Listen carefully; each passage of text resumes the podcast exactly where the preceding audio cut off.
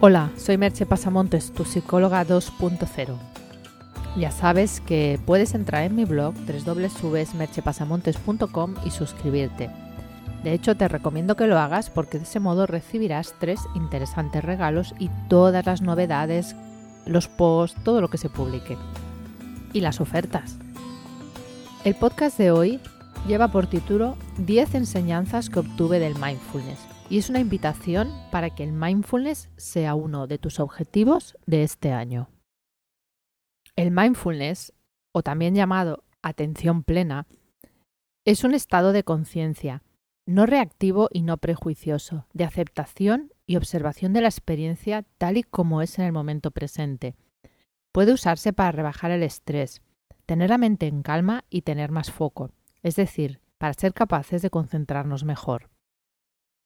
Sabéis lo que los que me seguís en el podcast o en el blog que ya hace tiempo que practico mindfulness y mucho tiempo lo he hecho de manera diaria. Y lo aplico con enorme aceptación y buenos resultados en la terapia y en algunos talleres. Practicar mindfulness me ha ayudado en muchas facetas. Por eso os quiero hablar aquí de mi propia experiencia, de lo que yo he vivido. Y os reseño a continuación las 10 enseñanzas que obtuve del mindfulness, seguro que hay más, pero las 10 que me parecen como más destacables. La primera es a estar más presente.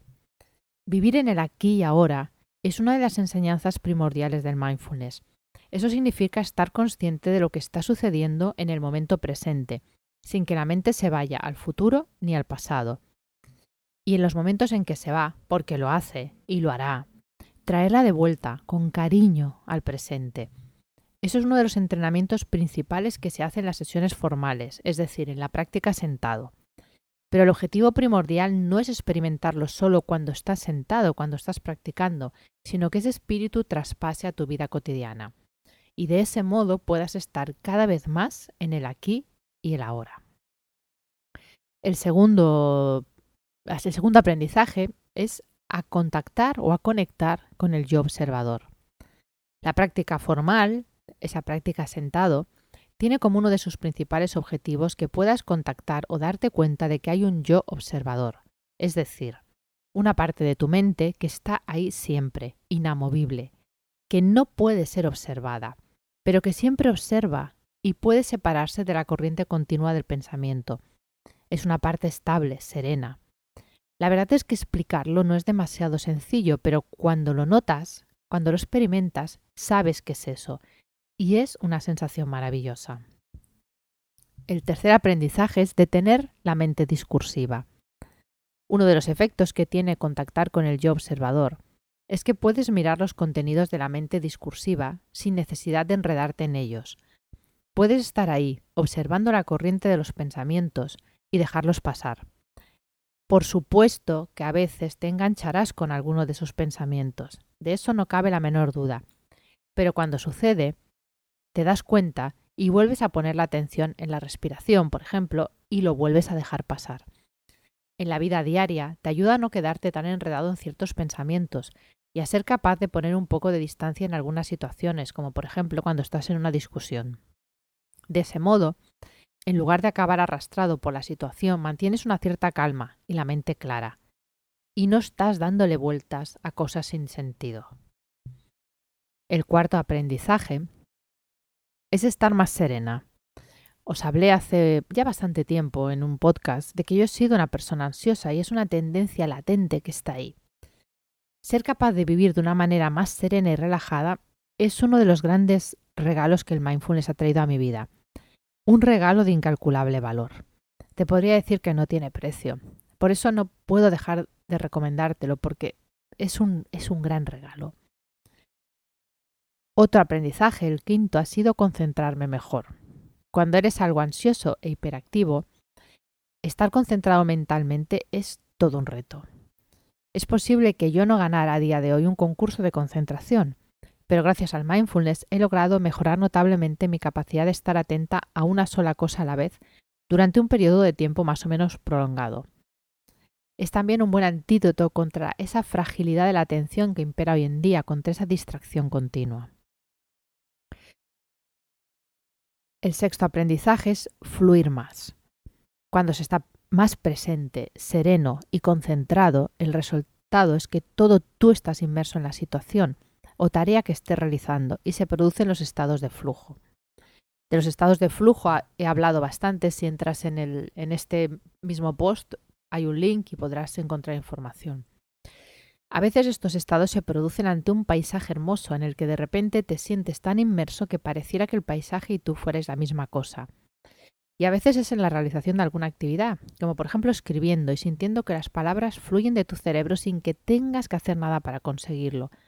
Fluir es vivir y sentir la felicidad. Otro aprendizaje ha sido conectar mejor con mis emociones.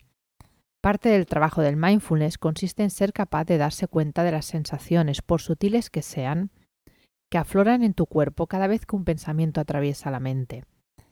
Los pensamientos no vienen solos, vienen siempre con una resonancia emocional.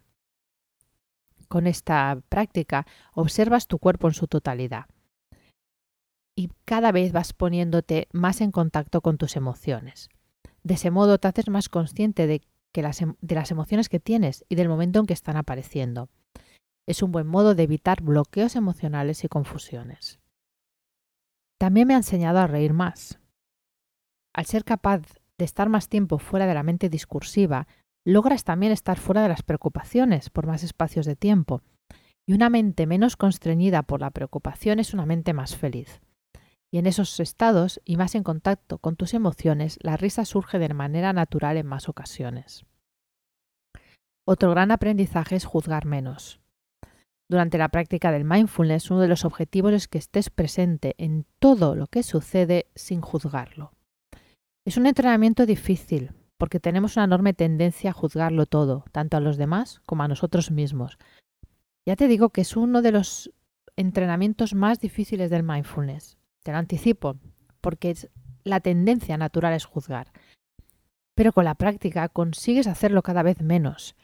Y eso te conduce también a una mayor aceptación tanto de los demás como de ti mismo.